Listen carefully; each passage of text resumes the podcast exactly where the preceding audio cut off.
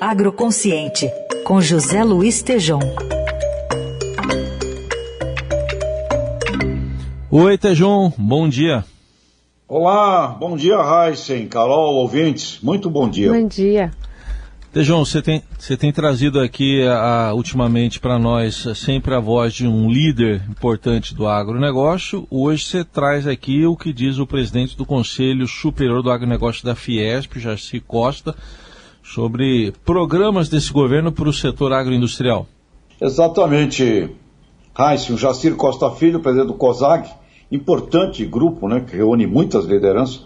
A gente poderia ouvir aí os principais pontos uh, do Jacir Heisen. Em primeiro lugar, o Plano Nacional de Fertilizantes, que objetiva reduzir a nossa dependência externa desse fundamental insumo para a nossa agricultura. Em segundo, o Programa de Redução de Emissões de Metano, com a finalidade de se cumprir os compromissos assumidos por nós na COP26 em Glasgow. Em terceiro, o programa de incentivo ao uso de biogás, a partir de resíduos agroindustriais e lixo urbano. Esse programa tem um grande potencial de crescimento no setor sucroenergético, podendo aumentar em até 20% a energia atualmente gerada.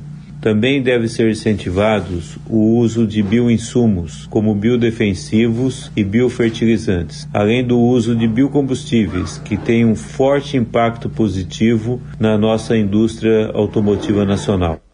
Pois é, Heinz, nós vimos aí a, a visão do COSAG, que é o Conselho Superior do Agronegócio uh, da Fiesp, o Jacir Costa Filho, e uma coisa interessante, não é, Heinz, Carol, ouvintes, quando a gente ouve esses líderes, nós estamos ouvindo com esse objetivo de mandar esse recado para as candidaturas à presidência da República, a gente tem ouvido uma constante entre todos aí, viu? Inclusive o Jacir dizendo é, que o grande objetivo é o Brasil uma referência mundial em termos de sustentabilidade. Temos ouvido isso dos vários líderes, a importância do Brasil se posicionar como uma potência agroalimentar, energética e ambiental. E um ponto também adicional que o Jacir eh, coloca é o incentivo aos produtores rurais para serem remunerados pela preservação de florestas com financiamentos associados aos padrões